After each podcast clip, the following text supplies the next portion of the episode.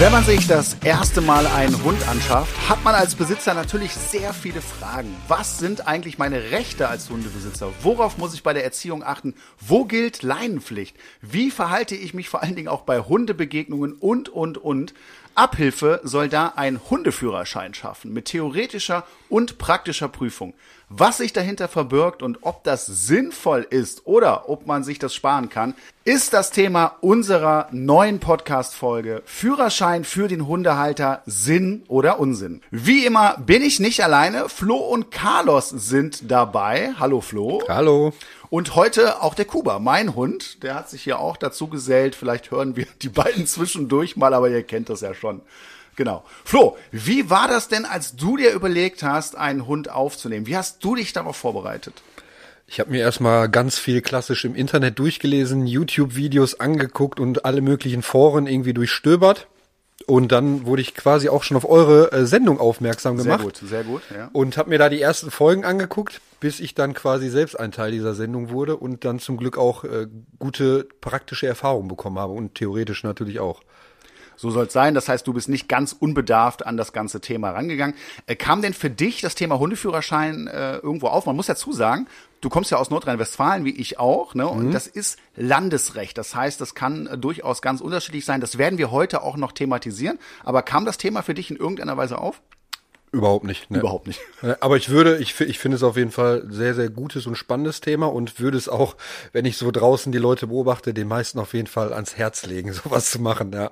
Ja, ganz genau. Als Gast begrüße ich heute Annette Möckel. Sie ist die erste Vorsitzende des Berufsverbandes der Hundeerzieherinnen und Verhaltensberater, ist selbst Prüferin für den Hundeführerschein und kennt sich von daher natürlich super mit dem Thema aus. Und ich denke, da kriegen wir heute einige gute Informationen.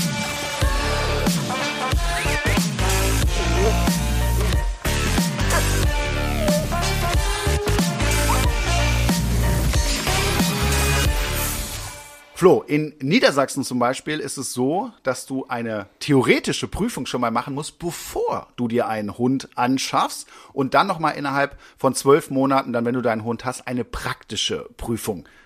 Hältst du was davon? Äh, finde ich sogar richtig gut. Also wie gesagt, wenn ich mir so draußen die Leute manchmal angucke, die sich einfach einen Hund holen, ohne vorher überhaupt zu überlegen, was mache ich mit dem, wie erziehe ich den, wie kriege krieg ich auch hin, dass er die maximale Freiheit irgendwie draußen bekommt, finde ich das eine sehr, sehr gute Sache, weil dann muss man sich schon damit beschäftigen, weil sonst rasselt man durch die Prüfung. Also für mich sollte es gerne jeder machen. Auch überall in Nordrhein-Westfalen und ganz Deutschland am besten. Das ist ja immer so das Thema, ne? dass es so unterschiedlich geregelt ist. Ich sehe es genauso wie du. Es ist natürlich immer auch eine gewisse äh, Bürokratie. Die will man ja eigentlich nicht. Also man will ja so wenig Aufwand wie ja. möglich. Aber ich glaube auch, dass viele Leute den Besitz eines Hundes komplett unterschätzen. Was muss ich da alles für ja. wissen? Wie muss ich mich vor allen Dingen verhalten? Und da macht es natürlich Sinn, dass ich das vor dem Kauf eines Hundes schon alles weiß. Von daher finde ich die Regelung in Niedersachsen eigentlich total klasse. Ja, André, wie sieht's bei dir aus? Wie ist deine Meinung dazu? Also Thema Hundeführerschein finde ich total spannend. Ich würde mir das auch hier für mein Bundesland, für Nordrhein-Westfalen wünschen, weil für mich geht's ja immer darum, dass man möglichst viele Freiheiten bekommt. In der Erziehung arbeiten wir daran, dass ich quasi ohne Leine meinen Hund jederzeit kontrollieren kann. Das ist immer mein Ziel im Training. Aber das Problem ist eben, dass ich an so vielen verschiedenen Orten das eben nicht darf. Ja, weil das Problem ist, dass oft eine Handvoll Hundebesitzer vielleicht sind es auch manchmal ein paar mehr, je nachdem, wo man wohnt, äh, äh, es einfach nicht ernst nehmen, ja, sich ganz blöd verhalten, ihren Hund in Jogger, in Fahrradfahrer reinlaufen lassen, äh, bei Hundebegegnungen zu angeleinten Hunden und einfach sagen, komm, ist mir alles egal, mhm. äh, ich, ich lasse den laufen, ne, den, die Haufen nicht wegmachen und eben im, im Endeffekt dafür sorgen, dass äh, Hundebesitzer einen schlechten Ruf haben unter Umständen und du kannst es ja nicht trennen. Das heißt, äh, wo, woran ist es sichtbar, ja? Und da fände ich super, dass die Leute, die das ernst nehmen, die da Zeit und auch Geld rein investieren, dass die auch gewisse Vorteile haben. Und die Vorteile könnten zum Beispiel sein eben eine Laienbefreiung. Ja? Das heißt, ich muss mich da beweisen und äh, wirklich auch zeigen, dass ich das kann. Und was ich auch ganz wichtig ist, äh, finde, ist eben mal abgesehen von der Erziehung des Hundes, ähm, weiß ich, wie ich mich verhalten soll. Ist ja oft, dass ich das auch sehe, der Hund ist eigentlich erzogen, aber der Mensch sagt, nur der muss doch mal guten Tag sagen, ja. Und dann lässt er den eben auch zu angeleinten ja. Hunden hin. Und das finde ich eben nicht gut. Und deswegen gehört das für mich auch dazu, zu lernen, wie verhalte ich mich. Genauso wie beim Autoführerschein ja auch. Ja, da musst du ja auch lernen, äh, wie du dich vernünftig äh, verhältst und was da zu beachten ist. Und von daher bin ich ein absoluter Befürworter ich habe vor einigen Jahren auch mal angefangen, äh, weil es es eben nicht gab, so einen eigenen Hundeführerschein mal zu entwickeln. Es ist dann leider nicht komplett äh, zu Ende gegangen, weil es eben mit der Politik auch schwierig war. Ja, aber ich hoffe für mich, dass sich da in Zukunft noch einiges tut. Ja, wäre auf jeden Fall eine sehr, sehr tolle Sache, muss ich sagen. Spannend finde ich ja auch die Frage, Schreckt das zukünftige Hundebesitzer ab? Also gerade auch die, die es nicht so ernst nehmen und die einfach mal spontan entscheiden, als wenn du dir morgen irgendwie einen Hamster oder einen Wellensittich kaufst, äh, ähm, das nicht zu machen, wenn sie vorher eben eine Prüfung ablegen müssen. Was, was meinst du dazu? Ist das so? Ich glaube auf jeden Fall. Also ich würde sagen, das würde viele abschrecken oder die würden vielleicht auch vorher schon die Lust daran verlieren, weil sie merken, jetzt müssen sie wirklich äh, auch was dafür tun und lernen, was aber auch richtig ist, wenn man halt mit dem Hund. Ja, du kannst ja dann davon ausgehen, dass es wahrscheinlich am Ende auch äh, wenig artgerecht ist, wenn ich das mal so pauschal sagen darf, ja. aber die Wahrscheinlichkeit ist da hoch. Definitiv. Und was noch dazu kommt, ist für mich äh, auch sehr positiv, ist, dass die Leute sich dann damit beschäftigen müssen. Ja, und vielleicht merken sie ja dann auch, oh, äh, da habe ich mir vielleicht doch ein bisschen viel vorgenommen. Das habe ich mir ganz anders vorgestellt. Vielleicht lassen wir das doch, ja, oder eben sie lernen auf jeden Fall die wichtigsten Sachen, wenn denn diese Prüfung auch geeignet ist. Das ist ja auch immer die Frage. Da bringe ich immer so das Beispiel äh, von einer Begleithundeprüfung. Kennst du das? Ja, ich schon mal gehört. Ja, schon mal gehört, auf jeden Fall, gesehen noch nicht. Ne? Ja, du brauchst es heutzutage noch, wenn du zum Beispiel im Hundesport aktiv bist, dann musst du das vorweisen, äh, ohne das darfst du da nicht antreten äh, bei verschiedenen Sportarten. Äh, die Prüfungsordnung ist, glaube ich, von 1956 und ja, sehr, okay. sehr veraltet mhm. und auch so, dass du das faken kannst, meiner Meinung nach, und dass du dich da sehr gezielt darauf vorbereiten kannst. Und für mich wenig praxisnah. Und ich finde es beim Hundeführerschein total wichtig, dass man da auch ganz stark auf den Alltag eingeht und auch wirklich eine authentische Prüfung theoretisch wie praktisch am Ende hat und äh, damit auch gewährleisten kann, dass es im Alter klappt. Weil wenn das so eine Prüfung ist, weißt du, die du, da machst du zwei Wochen, bereitest du dich da irgendwie drauf mhm. vor und dann klappt das, aber am Ende hast du deinen Hund gar nicht im Griff, dann macht die Sache natürlich am Ende gar keinen Sinn. Definitiv. Vor allem, wir wollen ja am Ende des Tages auch einen entspannten Hund, also ein entspanntes Zusammenleben und auch die maximale Freiheit für den Hund, ne? Weil ich sehe immer wieder auf der Hundewiese, ich habe so ein Beispiel, ist eine ältere Dame, die läuft immer mit zwei Hunden rum und die sind immer die ganze Zeit an der Leine und sie läuft auch sehr langsam, die läuft immer nur einen kurzen Weg und ich denke mir, eigentlich bräuchten deine Hunde viel, viel mehr Auslauf und die würden auch gerne mal spielen. Man merkt das immer, dass die auch gerne kommen wollen zu anderen Hunden, die sind auch null aggressiv. Und da denke ich mir, lässt die Hunde doch mal freilaufen, beziehungsweise wenn du es nicht kannst, dann such dir Hilfe, damit deine Hunde auch mal wirklich, wir haben so viel Platz da am Rhein bei uns, ja. die könnten da so rumtoben und sich so auslasten, das ist für mich viel artgerechter als die ganze Zeit diese zwei, drei kurzen Spaziergänge an der Leine. Total, da muss man auch mal sagen, auch wenn es jetzt nicht direkt zum Thema gehört. Jetzt gerade wenn es äh, draußen kalt ist, mhm. ungemütlich, es regnet, sind wir mal ganz ehrlich. Also äh, ich gehe beim Regen auch spazieren. Ja, ich ne? auch. Und der Unterschied bei schönem Wetter oder bei Regen stelle ich natürlich fest. Ja, das heißt, wenn ich hier in den Feldern unterwegs bin, bin ja. ich oft alleine. Wie ist es bei dir? Ja, komplett. Also ich, die letzte Zeit war ja wirklich nicht so gutes Wetter und wenn ich dann am Rhein spazieren bin, dann gucke ich und denke mir, Kacke, jetzt habe ich keinen zum Spielen für Carlos, dass er sich nur so richtig austoben kann. Ne? Alles, alles zu Hause. Da muss ich einen langen, ja. noch einen längeren Spaziergang halt alleine machen. Ja. Ne? Aber was ist dann mit den Hunden? Ne? Und da muss man noch mal ganz klar sagen, alle, die heute zuhören, äh, dieser Spaziergang für deinen Hund ist das größte Highlight des ja. Tages, mit dir zusammen spazieren zu gehen. Und hier, auch wenn du einen Garten hast, ne, mal eben raus. Es geht nicht nur um Geschäfte erledigen und wieder rein, genau. sondern es geht darum, dass der Hund vor allen Dingen auch mit der Nase ganz viele Informationen bekommt, damit auch ausgelastet wird, zufrieden wird. Das ist ja wie Zeitung lesen, sagt man ja immer, für ja. den Hund. Ne? Und dann natürlich auch Sozialkontakte, Bewegung, Laufen. Das macht meinen Hund glücklich und ausgeglichen vor allen Dingen. Und äh, da finde ich immer, hey, auch bei Ring. Ich finde es auch nicht geil, muss man sagen, ja. so bei Ring rauszugehen. Macht Aber Spaß, ne? wenn du es gemacht hast, ist so wie bei Sport, ja, wenn du es gemacht hast, äh, fühlst du dich immer wohl. Und danach hast du dir die Couch zum Beispiel vielleicht auch verdient und kannst ist das so. alles viel mehr genießen und natürlich auch vernünftig vernünftige Klamotten ja, führen auch dazu, äh, dass es gar kein Thema ist. Ist heute nicht so sehr unser Thema, gehört aber irgendwie auch dazu. Schon ein bisschen, weil ich, ich denke mir, die meisten machen diese Spaziergänge nicht oder lassen die Hunde die ganze Zeit alleine, weil die halt so unsicher sind im Umgang mit Hunden. Und wenn ich mir halt Hunde ja. anschaffe, so dann, dann muss ich natürlich auch, deswegen ist ein Führerschein gut, dann weiß ich schon vorher, okay, da ist eine gewisse Verantwortung, die Sachen muss ich erfüllen, die muss ich dem Hund beibringen und wenn dann zur praktischen Prüfung vor allem eine vernünftige Prüfung dann äh, zu unserer Zeit jetzt und nicht von 1956 mal kommt. ich weiß nicht genau, ob es 56 ja, war. Aber, ne, also von, weiß ich nicht, von vor ja. 20, 30 oder 40 Jahren so. Ja. Ähm, dann würde das schon einigen Leuten helfen, einfach entspannter zu laufen, dann macht es einen auch selber viel mehr Spaß. Wenn ich einen Hund habe, der die ganze Zeit alleine am Bellen und am Ziehen ist, den ich überhaupt nicht laufen kann, dann hätte ich, hätte ich natürlich auch noch weniger Lust, vor allem noch bei Regen, dann noch, noch weniger Lust. Ne? Ganz, ganz wichtige Information. Ja, das heißt, der Spaziergang soll ja nicht nur Entspannung für deinen Hund sein, ja, und in den Fällen ist es auch oft keine Entspannung nee. für den Hund, äh, aber auch für dich selber. Das heißt, du gehst ja viel lieber spazieren, wenn du deinen Hund einfach immer freilaufen lassen kannst, wenn du weißt, du kannst dich auf den verlassen, du kannst ihn jederzeit zurückrufen, du kannst ihn bei dir bei Fuß halten, dann sind auch, auch wenn viel los ist, also viele Hundebegegnungen da sind, ist der Spaziergang äh, trotzdem entspannt. Das kann ich aus eigener Erfahrung sagen, ja, dann ist es wirklich eine tolle Geschichte. Und äh, da finde ich auch wichtig, der Hund zwingt dich ja rauszugehen. Und das finde ich auch heutzutage ein ganz wichtiges Argument, auch nochmal pro Hund. Ja? ja. Das heißt, wenn du einen Hund hast, dann musst du rausgehen und du äh, kriegst frische Luft und du kriegst mal den Kopf frei. Und das hat für mich auch einen ganz, ganz positiven Aspekt, was das Thema Hund angeht. Absolut. Und damit kommen wir zu unserem heutigen Gast und ich darf dich begrüßen. Hallo, liebe Annette, herzlich willkommen. Schön, dass du heute mit dabei bist. Ja, hallo, schönen guten Morgen. Ich freue mich sehr, dass ich heute dabei sein darf und den Berufsverband für Hundeerzieherinnen und Verhaltensberaterinnen bei euch vertreten darf. Absolut spannende Geschichte und du bist ja auch Prüferin.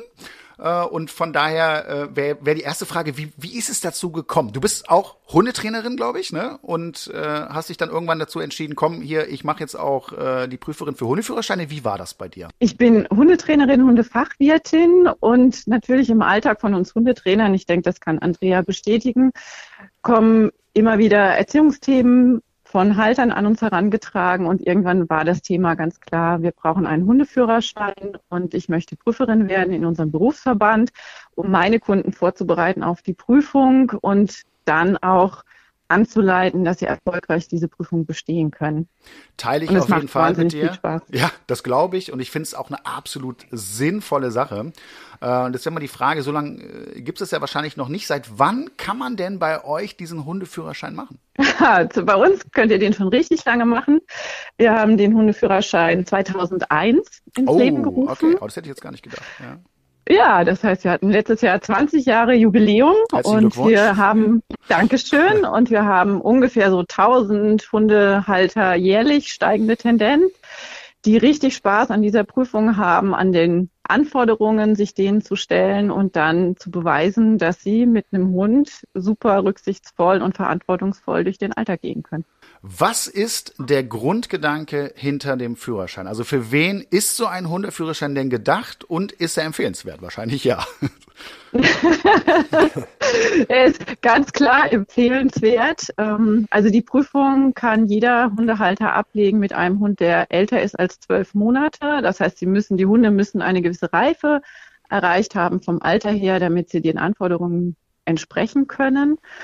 Und im Prinzip ist die Prüfung eine Alltagsprüfung, also auch für Halter mit schwierigeren Hunden gedacht, in denen sie vorher in der Vorbere im Vorbereitungskurs angeleitet werden, wie gehen sie sicher mit diesem Hund durch den Alltag, wie gehen sie in Begegnungssituationen, wie verhalten sie sich rücksichtsvoll, wenn der Hund in der Stadt dabei ist oder im Restaurant dabei ist. Also wir schulen im Vorfeld ganz, ganz viel und die Prüfung ist sozusagen dann der krönende Abschluss. Ich prüfe meine Kunden nicht selber, das heißt, es kommt ein externer Prüfer in meine Hundeschule und meine Kunden können dann als krönenden Abschluss ihrer Ausbildung mit dem Hund beweisen, dass sie sich sicher und rücksichtsvoll in der Umwelt mit dem Hund bewegen können und dass er sehr, sehr zuverlässig auf ihre Signale reagiert, egal wo sie unterwegs sind. Ich finde das ja absolut spannend, was du sagst. Vor allen Dingen äh, ist das für mich authentisch, ne? wenn es darum geht, Alltag, Hundebegegnungen, äh, das sind für mich so Prüfungsinhalte, die total Sinn machen. Und du hast ja auch gesagt, dass äh, die Absolventen lernen, wie sie sich in den bestimmten Situationen verhalten sollen. Also sprich in der Stadt oder eben auch äh, bei Hundebegegnungen. Und äh, ich finde, das macht total Sinn. Und es ist natürlich auch sehr, sehr motivierend für so einen Hundebesitzer, wenn er ein Ziel hat? Also ihr arbeitet ja quasi auf diesen Hundeführerschein hin und ich glaube oder kann mir vorstellen, dass die äh, Prüflinge dann am Ende auch ziemlich stolz sind, oder? Wie ist das? Absolut. Und ich denke, da geht es so Hand in Hand. Also bei der Arbeit, die André bei euch macht, ist es ja schon zielführend und hinführend auf die Anforderungen auch von einem Hundeführerschein. Das heißt, wir trainieren schon mit den Welpen ganz kleinschrittig und angepasst an ihre Möglichkeiten. Grunderziehungsübungen, Leinführigkeit, Sitzen, dass der Rückruf funktioniert. Und steigern das dann Stück für Stück mit zunehmendem Alter der Hunde. Und wenn sich der Halter und der Hund bereit dafür fühlen, dann gehen sie in den vorbereitenden Kurs für den Hundeführerschein und arbeiten da dann nochmal diese Übungen und die Anforderungen vom Hundeführerschein unter hoher Ablenkung. Und es ist für einen Hund natürlich super anspruchsvoll, in der Stadt, in der Fußgängerzone an lockerer Leine an Essensresten vorbeizugehen, ähm, die Tauben nicht hin, den Tauben nicht hinterher zu jagen, keine Auslagen anzuschnüffeln. Und all diese Dinge leiten wir an und die Halter lernen das dann selbstständig in ihren Alltag zu integrieren. Also es geht nicht darum, an einem Tag super toll zu sein, sondern es geht tatsächlich darum, das zu leben und dann, wie du schon gesagt hast, so große Freiheit, so viel Freiheit wie möglich mit dem Hund zu haben, aber natürlich im verantwortungsvollen Rahmen, ohne dass wir andere Menschen negativ beeinflussen durch unser Verhalten. Finde ich klasse. Es geht auch für mich ja immer um das Thema Ablenkung, Selbstbeherrschung. Ja, ich möchte in der Lage mhm. sein, in jeder Situation meinen Hund zu kontrollieren. Und du hast auch gesagt, dass ihr auch in die Stadt geht. Wie kann man sich das vorstellen? Wie läuft so eine Hundeführerscheinprüfung ab? Es gibt ja den theoretischen Teil und den praktischen Teil. Wie sieht das genau aus? Genau, also der theoretische Teil kommt zuerst. Das heißt, die Halter müssen erstmal ihre persönliche theoretische Sachkunde nachweisen. Das kann am Tag der Prüfung als allererstes stattfinden. Wenn Sie den Teil bestanden haben, das heißt 80 Prozent der Fragen richtig beantwortet, dann geht es in den praktischen Teil und der besteht aus einmal erste Übungen recht ablenkungsarm, vielleicht auf einer Wiese, vielleicht auf dem Hundeplatz, je nachdem, was für Örtlichkeiten gegeben sind. Dann geht es in ein Freilaufgebiet. Das heißt, dort je nach Stufe, eins, zwei oder drei, zeigt der Halter mit dem angeleinten oder abgeleinten Hund, wie verhält er sich, wenn Hunde entgegenkommen, wenn Radfahrer kommen, wenn jemand mit einem Kinderwagen oder Kindern begegnet. Und das alles unter den Augen des Prüfers. Und wenn der Teil sozusagen erledigt ist, dann fährt der Halter mit dem Prüfer oder die ganze Prüfungsgruppe mit dem Prüfer in die Stadt. Und dort wird nochmal geschaut, kann der Hund ordentlich an der Leine gehen, kann er mit dem Halter in ein Geschäft gehen, legt er sich dorthin, setzt er sich dorthin, kann er warten, ohne dass er alles anschnüffelt oder irgendwo im Weg rumliegt. Wir besuchen ein Restaurant, weil das ja auch ganz wichtig ist. Viele Menschen wollen ihre Hunde gerne im Urlaub dabei haben oder im Alltag haben sie sie dabei, wenn sie ins Restaurant gehen. Die Teams fahren Fahrstuhl, weil es daher manchmal für die Hunde auch schwierig ist, weil es eng ist mit fremden Menschen auf so kleinem Raum.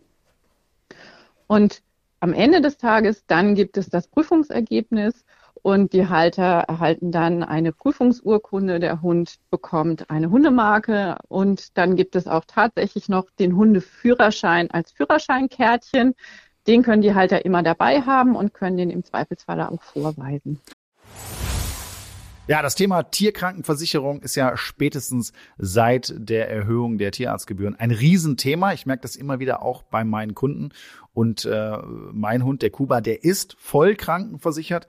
Ich gehe da gar kein Risiko ein, weil es kann sehr, sehr schnell auch mal teuer werden. Ich weiß nicht, wie das bei euch ist, aber mein heutiger Werbepartner Check24 ist ein kostenfreier Tarifvergleich. Dort könnt ihr diverse Tarife vergleichen, aber besonders spannend für euch ist sicherlich, dass ihr die Tarife für Hunde- und Katzenkrankenversicherung vergleichen könnt. Denn auch wenn unsere Hunde und Katzen uns viel Freude in unserem Leben bringen, kann ihnen plötzlich etwas zustoßen oder sie können krank werden und dann wollen wir im Notfall unverzüglich Hilfe und optimalen Schutz für sie. Bei Check24 findet ihr sowohl Vollschutztarife als auch OP-Schutztarife für eure geliebten Vierbeiner. Beispielsweise könnt ihr bei Check24 einen OP-Schutz für einen Yorkshire Terrier schon ab 4,37 Euro im Monat abschließen und somit bis zu 93 Prozent sparen. Gleichzeitig zeigt euch die Check24 Tarifnote transparent an, wie gut die Leistung tatsächlich ist, die ihr für euer Geld bekommt. Das hilft euch richtig gut bei der Einschätzung. Und natürlich ist der Vergleich und Abschluss von Versicherungen aufgrund der Widerrufsmöglichkeit für euch komplett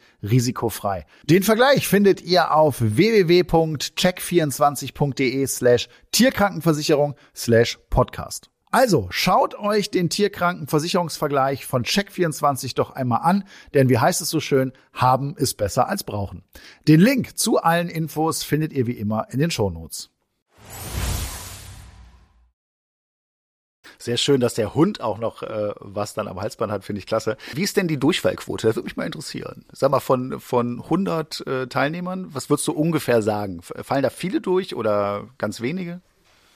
Es fallen nur ganz, ganz wenige durch. Und zwar aus dem Grund, die, du bist ja nicht verpflichtet sozusagen mit zwölf Monaten den Hundeführerschein abzulegen, sondern als Halter habe ich die Möglichkeit, selber zu entscheiden, wie viel Vorbereitungszeit brauche ich, wie viel Zeit nehme ich mir und wenn ich mich bereit fühle, diese Prüfung zu machen, dann bespreche ich das mit meinem Hundetrainer und der meldet mich dann zu einer Prüfung an. Und dadurch, dass die Leute dann sehr gut vorbereitet sind, kommt es so gut wie nie vor, dass jemand durchfällt. Was manchmal passiert, ist, dass ein Hund, der für die Stufe 3 angemeldet ist, für die Freilaufstufe, dann vielleicht an dem Tag sich nicht gut konzentrieren kann oder vielleicht sich nicht so wohl fühlt oder der Halter sehr, sehr aufgeregt ist und er dann eine Stufe 2 bekommt, das heißt die Übungen an der Leine zeigt. Aber dass jemand komplett durchfällt, das passiert tatsächlich nur sehr, sehr selten. Ähm, und uns ist es einfach auch sehr, sehr wichtig, dass jeder Halter, der Spaß und Interesse hat, diese Hundeführerscheinprüfung probieren kann und bestehen kann. Du sprichst jetzt die ganze Zeit von verschiedenen Stufen. Ich glaube, es gibt drei Stufen. Kannst du mal ganz kurz nochmal äh, erläutern, was äh, beinhaltet das? Was sind diese drei Stufen? Die drei Stufen. Ähm, in der Stufe 1, das ist die Stufe, die dem Sachkundenachweis entspricht. Dort werden nur einzelne Signale abgefragt. Das heißt, der Hund muss ein Positionssignal kennen, der Hund muss ein Rückrufsignal kennen und er muss in der Lage sein, an lockerer Leine seinen Halter durch den Alltag zu begleiten. Und noch ein, zwei andere Übungen. Dann gibt es die sogenannte Stufe 2, die ist schon ein bisschen anspruchsvoller. Dort zeigt der Hund mit dem Halter alle Übungen nochmal an der Leine. Das heißt, auch im Spaziergangteil ist der Hund die ganze Zeit an der Leine. Er muss Sitz können, ein Platz, Steh als Signal. Er muss längere Zeit verharren und warten können. Und in Stufe 3, das ist sozusagen die Königsklasse, werden alle Übungen mit Leine, aber dann auch im Freilaufteil ohne Leine gezeigt. Das heißt, der Hund soll frei neben dem Halter herlaufen, das sogenannte bei Fuß. Er muss zurückrufen können, wenn eine Begegnungssituation kommt, wenn auf dem Spaziergang ein Radfahrer kommt oder eine andere Person sich nähert, muss der Hund sofort auf das Rückrufsignal reagieren, zum Halter zurückkommen und der Halter entscheidet dann, je nach Ortverordnung, was, was gestattet ist, ob er den Hund anleint oder ob er den Hund frei bei Fuß an der Ablenkung vorbeiführt. Also genau so, wie es im Alltag auch laufen sollte. Eine Absolut. Frage hätte ich noch zu dem Thema. Äh, und zwar, äh, wie ist es mit Kindern? Das ist ja oft so, äh, dass die Kinder sich den Hund wünschen und auch so ein bisschen Verantwortung übernehmen sollen. Ab wann kann man denn bei euch diesen Hundeführerschein machen? Das haben wir in unserer Familie genau auch so gehabt. Also meine Tochter hat sich damals einen eigenen Hund gewünscht und dann war für mich ganz klar die Voraussetzung, dass sie dann mit dem Hund trainiert und auch diese Hundeführerscheinprüfung ablegt, damit ich so ein bisschen die Sicherheit habe, wenn die beiden alleine draußen unterwegs sind, dass ich sie sicher spazieren gehen lassen kann und mir keine Sorgen machen muss. Da würde ich jeden Hundehalter bitten, nochmal bei seiner Hundehalterhaftpflichtversicherung nachzufragen. Das ist wohl je nach Versicherungsgesellschaft ein bisschen unterschiedlich. Manche Kinder können das schon ab zwölf Jahren ablegen, manche erst ab 14. Wichtig ist, das Kind muss körperlich in der Lage sein, den Hund sicher zu führen, an der Leine zu halten. Also da wird jetzt ein Zwölfjähriger mit einer deutschen Dogge nicht sicher durch den Alltag gehen können, ja. denke ich mal. Ähm, aber mit einem Spaniel zum Beispiel wäre das durchaus schon möglich. Also pauschal können, können wir sagen, ab 16 Jahren aufwärts, nach oben ist natürlich keine Altersgrenze gesetzt, kann jeder den Hundeführerschein machen mit seinem Hund. Und auch das Alter des Hundes ist nicht nach oben begrenzt. Der Hund muss körperlich in der Lage sein, die Prüfung zu laufen. Und deswegen sind bei uns alle Halter mit ihren Hunden herzlich willkommen. Niemand ist ausgeschlossen. Das finde ich klasse. Und das waren schon mal einige richtig gute Informationen. Vielen Dank dafür. Ja, sehr gerne. Wir bieten es ja immer wieder an. Stellt uns eure Fragen per Mail, per Facebook, per Instagram über meine Seite mit dem Hashtag Welpentrainer. Und das macht ihr auch immer mega fleißig. Leider kann ich nicht alle Fragen beantworten. Aber heute werden wir uns mal exemplarisch hier äh, zwei rausnehmen. Ich freue mich sehr, dass ihr dieses Angebot in Anspruch nehmt. Und auch das Thema Hundeführerschein wird immer wieder von euch angesprochen. Deshalb wollen wir auch heute ein paar der Fragen, die aufgelaufen sind, beantworten. Flo, wie lautet die erste Frage, die wir bekommen haben? Der Roland schreibt, wir bereiten uns gerade auf den Hundeführerschein vor. Habt ihr Tipps für uns, woran wir dabei noch unbedingt denken sollten und wie wir uns optimal darauf vorbereiten können? Ja, erstmal ist es wichtig, sich darauf vorzubereiten, ja. ganz klar. Das kann man natürlich in der Hundeschule auch super machen. Was ich immer machen würde, ich würde mich vorher schon mal übers Internet vielleicht mit diesem speziellen Hundeführerschein beschäftigen. Da bekommt man ja durchaus Infos, äh, was wird da genau abgefragt, was sind da so die Themen am Ende. Ich glaube, am Ende geht es immer ganz stark um Impulskontrolle. Achtung, Fachwort. Also das heißt, dass der Hund sich zurücknehmen kann, auch bei Reizen, auch bei Ablenkung, weil das ist der Schlüssel am Ende, dass man eben auch ohne Leine alleine seinen Hund kontrolliert. Und wenn ich das kann, dann kann mir eigentlich schon fast nichts mehr passieren. Und dann geht es natürlich noch um so ein paar Grundkommandos, aber da sage ich ja immer, hey, die sind nicht schwer dem Hund beizubringen. Wichtig ist, dass es auch bei Ablenkung klappt und da kann man sich wunderbar darauf vorbereiten und dann sollte einer erfolgreichen Prüfung nichts mehr im Wege stehen. Die zweite Frage kommt von der Jansu. Wir wollen gerne mit unserer zehnjährigen Tochter einen Hundeführerschein machen, damit sie von Anfang an auch Verantwortung übernehmen kann. Was sollten wir dabei beachten? Finde ich schon mal sehr gut, muss ich sagen. So eine Kleine schon mal, also darauf vorzubereiten auf jeden Fall, ja. Ich finde es auch super, Kinder gleich in die Verantwortung reinzunehmen. Mein ältester Sohn ist auch gerade zehn Jahre alt. Das ist natürlich noch sehr jung und äh, ich würde sagen, vorbereiten ja, mit reinnehmen in die ganze Thematik ja, trainieren lassen, unter Aufsicht immer natürlich, ja. Äh, finde ich auch eine super Geschichte. Aber den Hundeführerschein kann die zehnjährige Tochter in der Regel noch nicht machen. Da kommt es natürlich auch wieder auf den jeweiligen Hundeführerschein an. Aber normalerweise ist, glaube ich, ab 16, ne, dass ich den, dass, dass die Tochter den selber ablegen kann. Aber komplett mit reinnehmen, damit beschäftigen, das finde ich eine super Sache und das solltet ihr auf jeden Fall tun. Die nächste Frage kommt von der Marleen. Sie fragt, ich überlege einen Hundeführerschein zu machen. Welche Vorteile habe ich davon? Ja, liebe Marlene, das kommt natürlich ganz stark darauf an, wo du wohnst. Das weiß ich jetzt hier nicht, das geht aus der Frage nicht hervor, aber ich kann ja trotzdem mal ein Beispiel bringen, auch ein Beispiel, was ich extrem gut finde, und das ist Hamburg als Beispiel. Da gibt's glaube ich, noch mehr. Berlin meine ich auch. Aber in Hamburg ist es so, wenn du diesen Hundeführerschein ablegst, bist du von der Leinenpflicht befreit. Das ist schon mal öfter gesehen, wenn ich in Hamburg bin, dass du selbst, wenn, der, wenn du in der Innenstadt bist, äh, da unangeleinte Hunde siehst. Das wird, wird hier nicht passieren. Ja? Ich finde das sensationell. Ja? Wenn ich nachgewiesen habe, dass ich meinen Hund kontrollieren kann und meinem Hund so viel Freiheit bieten kann, äh, finde ich das toll. Du musst dir dann auch keine Gedanken mehr machen. Was hier ist es ja so, du weißt ja nicht, ist jetzt hier Laienpflicht oder ja. nicht, gerade wenn du da in bestimmten Wäldern unterwegs bist.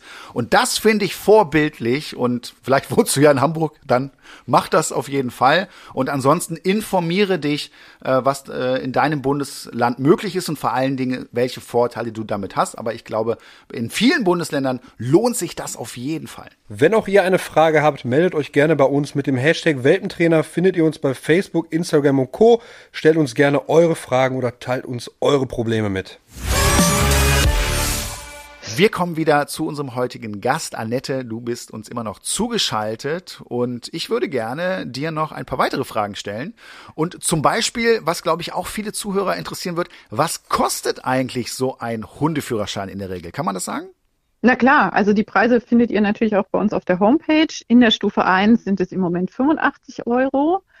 Für die Stufe 2 sind es 95 und für die Königsklasse Stufe 3 105. Und das ist immer inklusive Theorieprüfung und die praktische Prüfung. Ja, absolut bezahlbar, das finde ich völlig in Ordnung. Ist es eigentlich bei euch so in der Hundeschule, jetzt sag mal, jetzt hat ja einer hier äh, die, die erste Stufe erreicht und dann hast du jemand mit der dritten, äh, dass die sich dann auch äh, so cool fühlen, weißt du, wie ich das meine? So, das sagt, ach guck mal hier, oh, äh, da ist ja einer, der hat schon Stufe 3 ehrfürchtig. weißt du, ich, stelle mir das so vor, ne? So, wow, ja, oder, oder ist das gar nicht so? Ist vielleicht auch eine blödsinnige Frage, aber mich interessiert's. Also ich, ich handhabe das in meiner Hundeschule anders. Ich bereite die Welpenbesitzer von Anfang an darauf vor und sage ihnen, habt ihr nicht Lust? Wir trainieren unsere Hunde bis zu diesem Level, Hundeführerschein Stufe 3 ich leite euch an, ich begleite euch, damit ihr das alles selbstständig machen könnt. Und dann, wenn die Hunde so zehn, elf Monate alt sind, überlegt ihr, ob ihr Lust habt, euch der Prüfung zu stellen. Ja. Mir ist es wichtig, dass alle Hunde, die bei uns durchs Training gehen, am Ende ungefähr das Niveau haben, dass sie Stufe 3 laufen könnten. Sehr schön. und dann entwickelt sich da so eine Eigendynamik unter den Haltern und die verabreden sich und die üben gemeinsam und das macht einfach sehr, sehr viel Spaß. Das ist toll.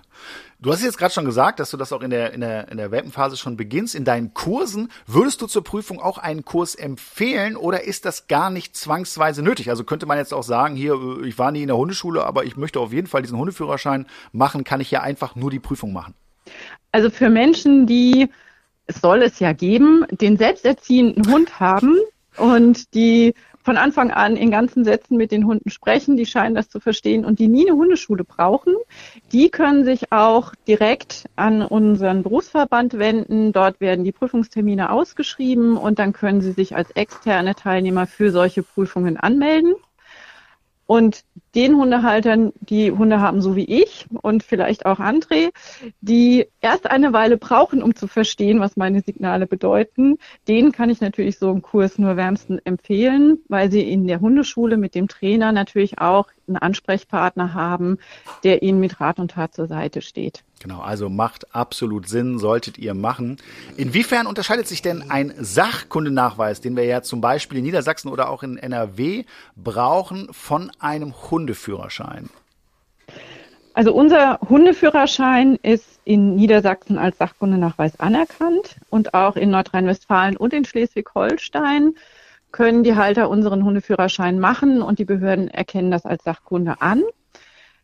Unser Hundeführerschein ist deutlich umfangreicher. Also ja, wir haben uns damals zusammengesetzt, auch mit unseren verhaltenstherapeutisch arbeitenden Tierärzten und unseren Trainerkollegen. Und wir haben alle überlegt, was sind die wichtigen Aspekte, was liegt uns am Herzen, was möchten wir Haltern mit auf den Weg geben in der Theorie und in der Praxis, um gut geschulte Halter ins Hundeleben in den Alltag zu entlassen und dementsprechend umfangreich ist unser Hundeführerschein. Und wie gesagt, für alle machbar. Ich würde mir wünschen, dass jeder Halter tatsächlich sich anmeldet und diese Prüfung macht. Wir kommen zu einem nächsten Thema und das ist für mich auch so ein Herzenswunsch, etwas, was ich mir schon sehr, sehr, sehr lange wünsche. Und das ist eben, dass man so die Spreu vom Weizen trennt. Das heißt, die Leute, die sich um die Hundeerziehung kümmern, die das ernst nehmen, die ihren Hund artgerecht halten und eben auch gut erziehen und die, die das überhaupt nicht machen und auch, auch verantwortungslos sind, ja, dass man die so ein bisschen voneinander trennt und dass man eben auch denen, die es gut machen, Vorteile bieten. Und es ist ja so, dass es in einigen Städten oder Ländern äh, Vorteile gibt. Kannst du uns davon was erzählen? Ja, also das ist tatsächlich auch unser Herzenswunsch und auch ganz persönlich mein Anliegen, dass wir nicht auf eine Hundeführerscheinpflicht hin müssen, sondern mein Wunsch wäre tatsächlich, dass Städte und Gemeinden Vergünstigungen geben in Form von Hundesteuervergünstigungen. Und das ist zum Beispiel schon der Fall in München oder in Mannheim, aber auch in Flörsheim und in Panketal. Dort haben wir mit den Gemeindevertretern gesprochen und die haben den Mehrwert gesehen, dass die Hundehalter rücksichtsvoller unterwegs sind, die Hunde besser hören, es zu weniger unerwünschten Zwischenfällen kommt. Und dort kriegen die Halter tatsächlich dann auch schon Ermäßigungen auf die Hundesteuer. Und wir arbeiten aktiv dran. Jeder Gemeindevertreter, der diesen Podcast hört, kann uns gerne kontaktieren und wir beraten gerne. Wir freuen uns über jede Stadt, die Vergünstigungen gibt für den Hundeführerschein. Finde ich super mit der äh, mit der Ersparnis bei der Hundesteuer. Ähm, was ich noch spannender finde, ist äh, den Leinenzwang. Ja, ich äh, mhm. kenne Beispiele, ja, zum Beispiel Hamburg macht es ja so, äh, dass da, wenn du diese Prüfung bestanden hast, äh, dein Hund gar nicht mehr an die Leine muss. Also ich finde das immer faszinierend, wenn ich in Hamburg bin, in der Innenstadt, äh, da laufen die ohne Leine rum. Finde ich klasse, wenn sie gut erzogen sind. Wie ist das? Das ist auch so. Also in Hamburg, in Hannover und in Berlin können die Halter die Freilaufgenehmigung erhalten, wenn sie den Hundeführerschein in Stufe 3 gelaufen sind, erfolgreich. Ja, das würde ich mir auch hier für unsere richtig gut, Gegend ja. wünschen. Richtig gut, ja. Absolut, ja. Was ist deiner Erfahrung nach der Antrieb der Leute, die einen Hundeführerschein machen? Ist es eher, dass es dann dafür Vorteile gibt oder ist es einfach, gibt es auch andere Sachen, dass sie einfach es toll finden, sowas zu haben? Das ist ganz, ganz unterschiedlich und ich denke, wir müssen uns alle bewusst machen, die große Mehrheit der Hundehalter, denen liegt das Wohlergehen ihres eigenen Hundes am Herzen und die sind auch super verantwortungsvoll im Alltag unterwegs. Und für dieses fast, zumindest ist es meine Erfahrung in meiner Hundeschule, für meine Kunden ist es schon fast eine Selbstverständlichkeit, so eine Prüfung abzulegen. Sie sind am Ende dann auch stolz, dass sie es geschafft haben. Und zu zeigen, dass sie ihre Hunde verantwortungsvoll im Alltag mitnehmen können und die Hunde haben dann den Vorteil, dass sie nicht viel zu Hause alleine sein müssen, sondern die Menschen ins Büro, in die Stadt, wo auch immerhin begleiten können. Das sind so die Beweggründe für die Kunden in meiner Hundeschule. Ich denke, manche vielleicht bei Kollegen auch wollen diese Vorteile haben und gerade wenn du sagst, ähm, die Freilaufgenehmigung, die sind natürlich ein ganz wesentlicher Antrieb in diesen Städten. Aber insgesamt, denke ich, steigt die Zahl der Hundehalter, die Verantwortung zeigen wollen und dadurch diese Prüfung gerne machen ein super Trend, den ich auch bei mir in der Hundeschule bestätigen kann. Ne? Und das finden wir natürlich immer sehr, sehr gut.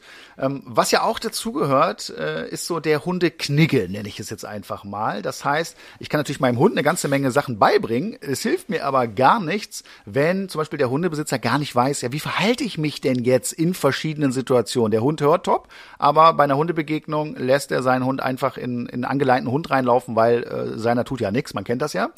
Ähm, mhm. in, inwieweit wird in dieser Prüfung oder auch in der Vorbereitung darauf auf so Verhaltensregeln auch für den Besitzer eingegangen?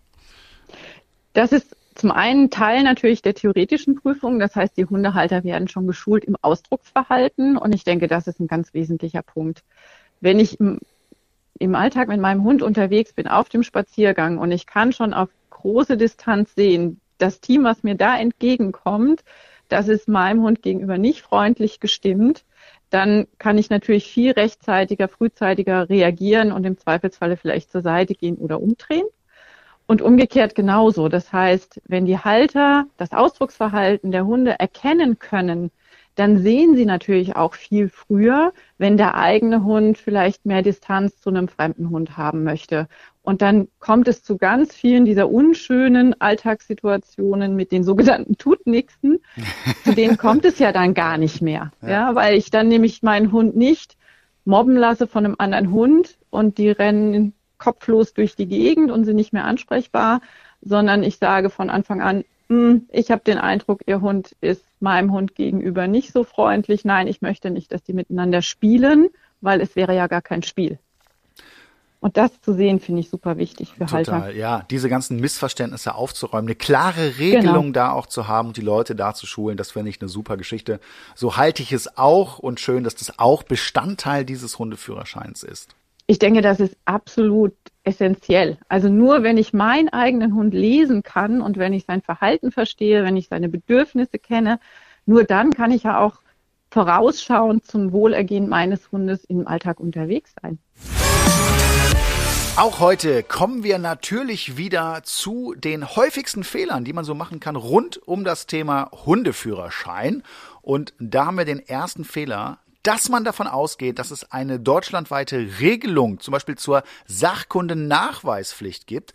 Das stimmt nämlich nicht. Jedes Bundesland macht da seine eigenen Regeln. Und deswegen macht es absolut Sinn, sich am besten auch vor der Anschaffung eines Hundes mit solchen Themen zu beschäftigen und genau zu wissen, was brauche ich eigentlich und was brauche ich vielleicht auch nicht. Es wäre natürlich auch schön, wenn alles einheitlich wäre, dann wäre es leichter, ne? Absolut. Das würde ich mir auch oft wünschen, ja. aber da ist die Politik in Deutschland halt etwas anders aufgestellt. Es wäre einfacher, es wäre besser, vor allen Dingen, wenn man eine richtig tolle, gute Regelung ja. da hätte.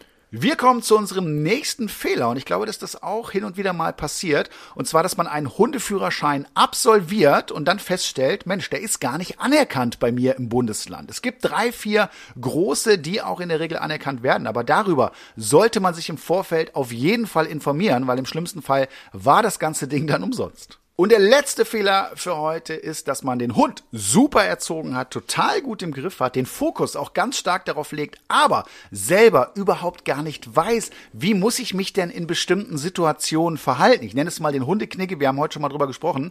Das ist extrem wichtig und ich sehe es leider so häufig, dass die Leute gar nicht wissen, was mache ich bei so einer Hundebegegnung. Man kennt das, Flo, du wahrscheinlich auch, mhm. ne, wenn der Hund ohne Besitzer kommt und dem das einfach völlig egal ist, obwohl der Hund eigentlich erzogen ist.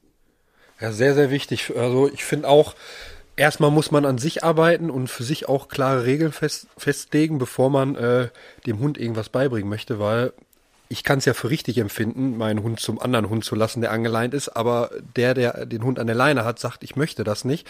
Und das muss ich, muss ich halt akzeptieren. Und da muss ich meinen Hund auch so im Griff haben, dass er nicht dahin geht, ne? Weil das ist, gehört sich einfach nicht. Ja höflicher und respektvoller Umgang dem gegenüber. Ob das ein Hundebesitzer ist oder ein Fahrradfahrer oder ein Jogger, spielt dabei überhaupt gar keine Rolle.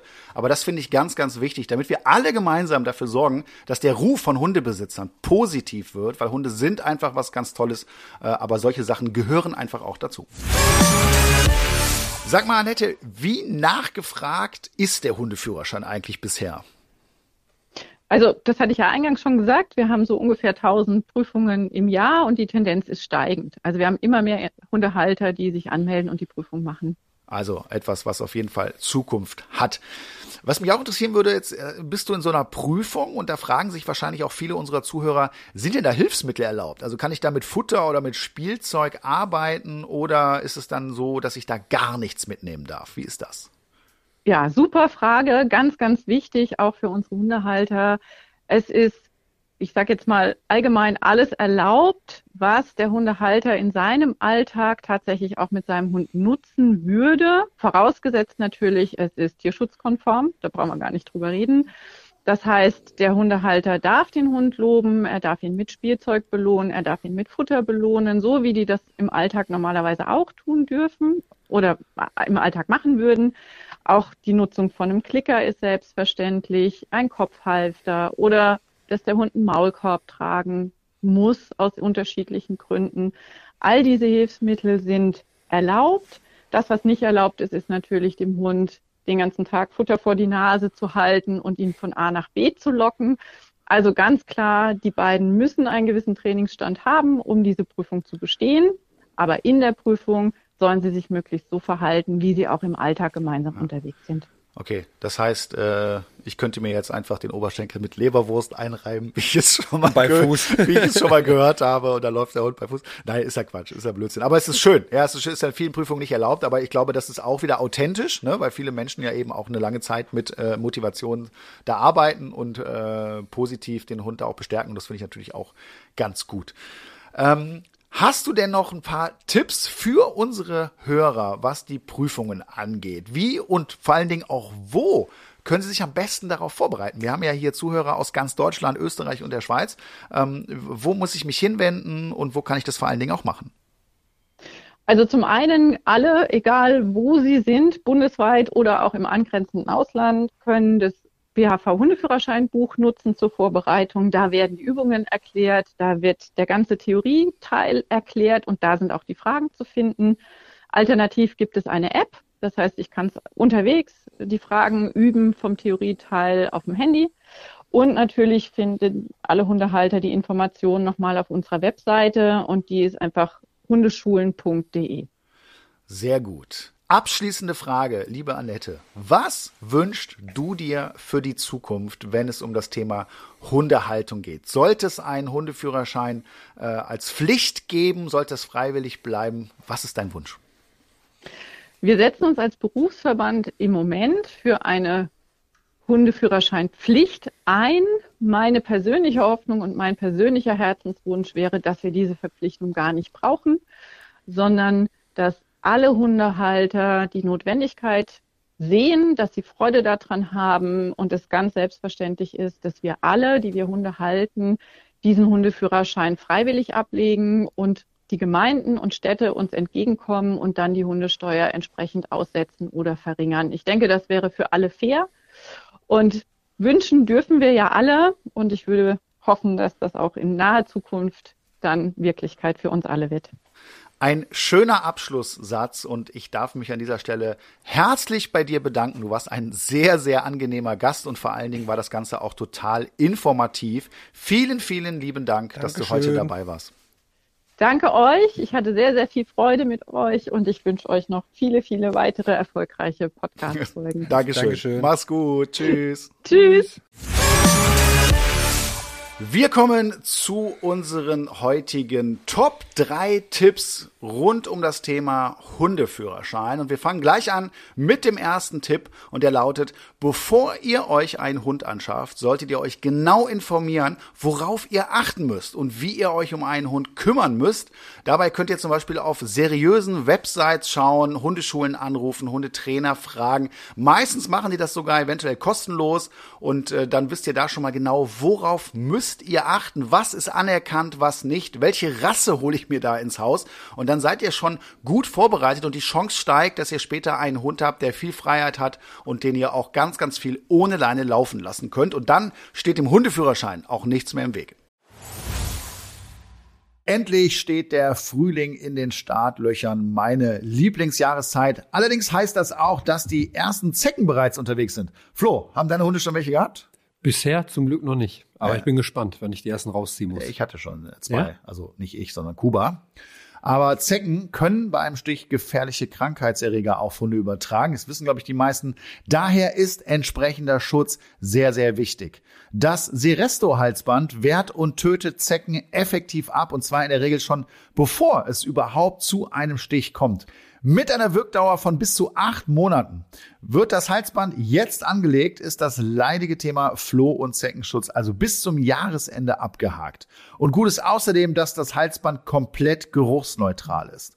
Seresto wurde 2023 von Hund, Katze, Maus, dem Haustiermagazin, zur Top-Haustiermarke Deutschlands in der Kategorie Floh- und Zeckenmittel gewählt. Und wo bekommt ihr Seresto? Das Halsband ist in Online-Apotheken und Tierarztpraxen erhältlich. Weitere Infos findet ihr auf www.seresto.de.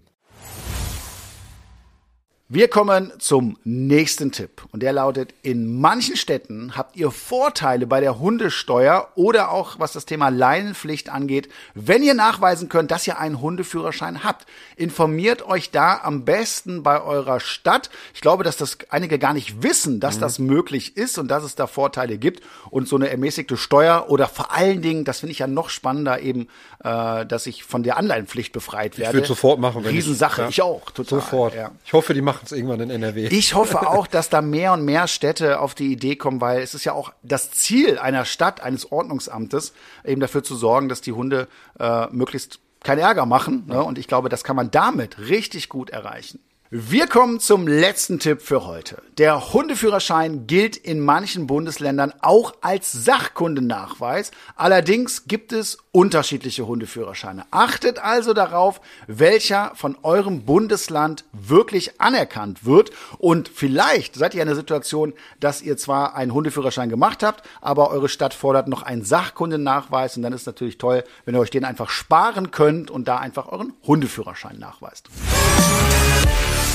Einiges haben wir gelernt zum Thema Hundeführerschein heute. Ich bin Riesenfan, muss ich wirklich ja. sagen, und äh, würde mir so sehr wünschen, dass hier in Nordrhein-Westfalen äh, da auch einfach mehr gehen würde, auch mehr Vorteile für Hundebesitzer. Flo, was nimmst du von unserem heutigen Thema mit? Auf jeden Fall, dass man sich erstmal erkundigen sollte, wo was anerkannt wird und wo, wo man welche Vorteile dann auch vielleicht hat und wo man sich auch vielleicht dann so einen Sachkundenachweis sparen kann, wenn man einen Hundeführerschein macht.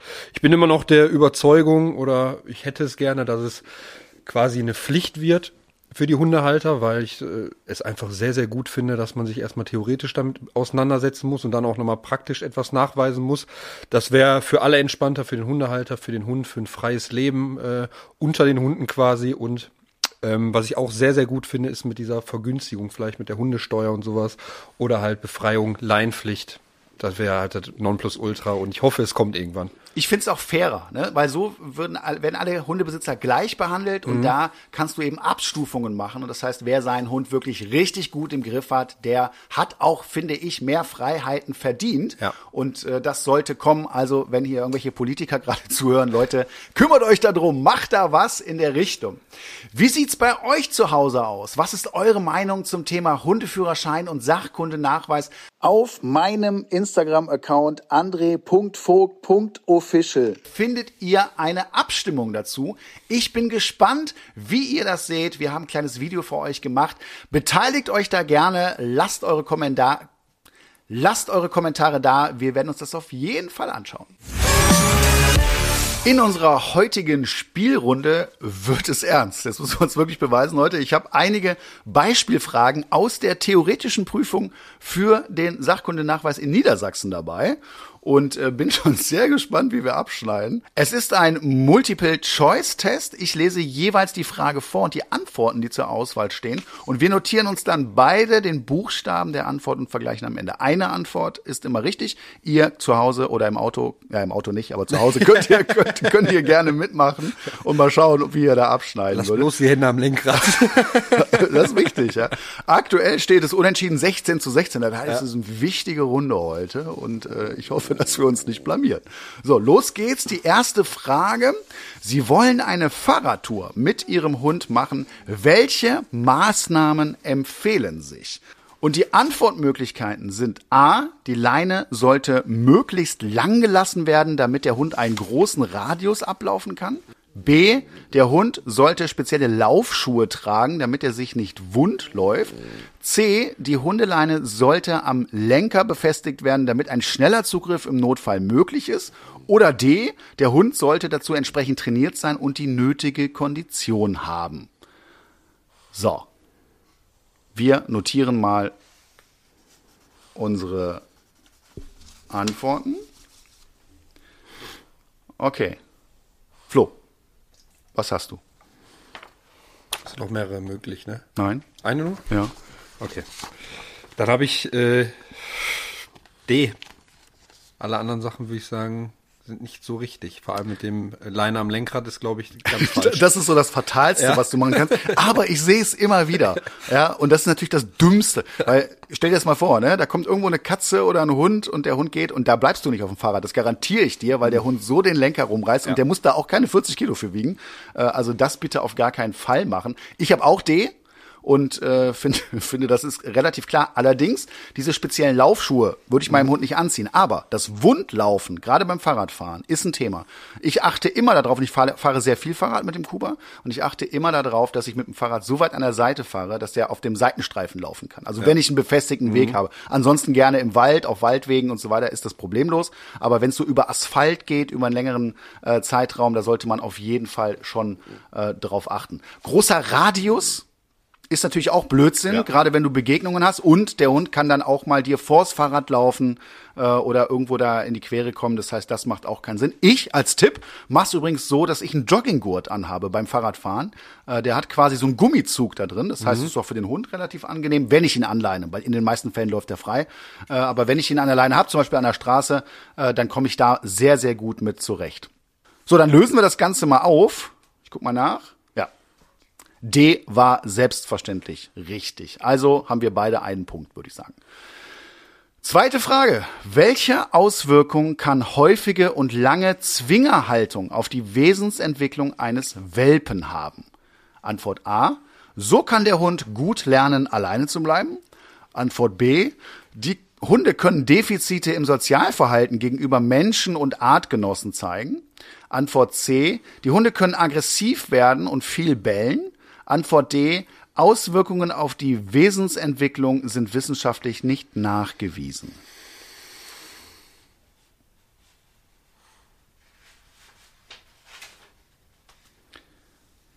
So. Hast du? Okay, was ist deine Antwort?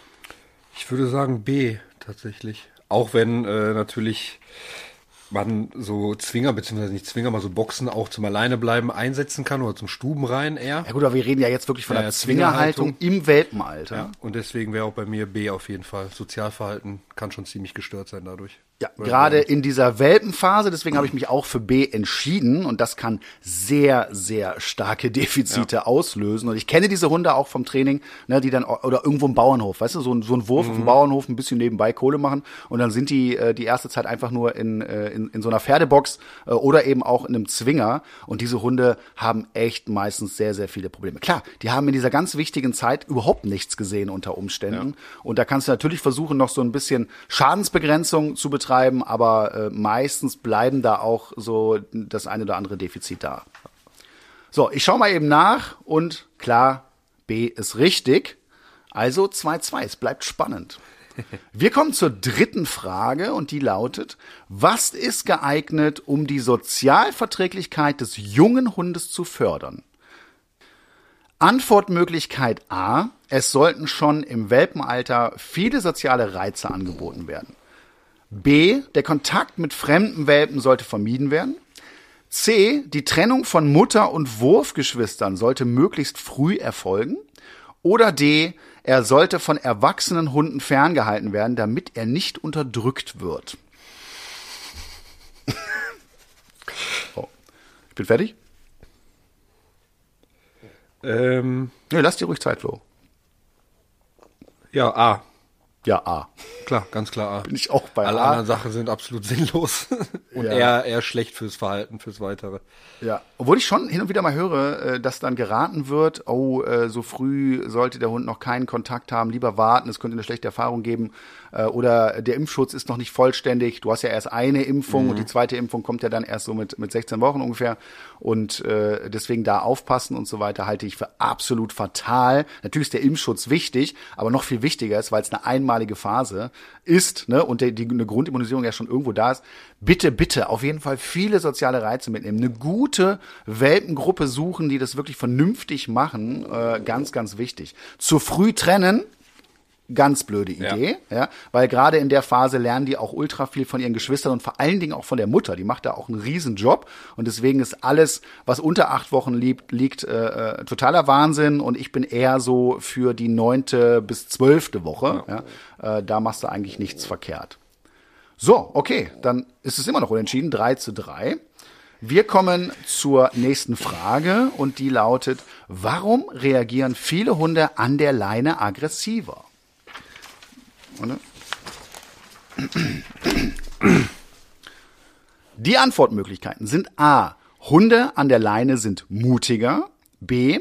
Hunde können sich an der Leine nicht frei bewegen und ausweichen und fühlen sich schneller bedroht. C. Hunde sehen in der Leine ein Rudelmitglied. Oder D.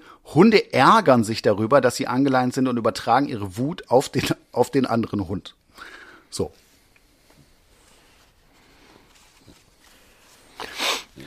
Okay. Ja. Deine Antwort? Ähm, ich würde sagen B. Tatsächlich, ja. Macht am meisten Sinn für mich. Schade. Ich habe auch B. ja, B macht absolut Sinn und das ist auch häufig der Grund. Wobei A auch nicht verkehrt ist. Also ich glaube Ja. schon, äh, dass das für viele Hunde auch so ist, dass die mutiger sind. Ne? Gerade die die, Spannung auf der Leine, gerade die, Ja. ja. die Spannung auf der Leine macht da auch einiges aus. Ne? Und das pusht das Verhalten. Und wir haben sehr, sehr viele leinenaggressive Hunde im Training. Das muss man mal auch sagen. Ja? Äh, aber ich bin auch verantwortlich B und ich guck mal eben, ob es richtig ist. Ja, natürlich ist richtig. Und damit steht es 4 zu 4. Und wir kommen zur letzten Frage. Oh Mann, ich hoffe jetzt, dass du hier daneben liegst. Bin gespannt. Ja, bis jetzt äh, hätten wir es in der Tasche hier. Ab welchem Alter sollte man mit dem Welpen Übungen beginnen? Antwort A. Das Alter ist egal. Wichtig ist, dass der Hund vorher circa drei Wochen Zeit hatte, sich bei seiner neuen Familie einzuleben. Antwort B. Man kann sofort mit einfachen Übungen anfangen. Wichtig ist, dass er keine Angst hat und nicht zu aufgeregt ist. Antwort C. Gehorsamstraining sollte man nicht vor sechs Monaten beginnen, denn ein Welpe ist noch unreif. Oder Antwortmöglichkeit D. Die einzige Übung, die man mit einem Welpen machen sollte, ist das Training der Stubenreinheit. Für alles andere ist der Hund noch zu jung.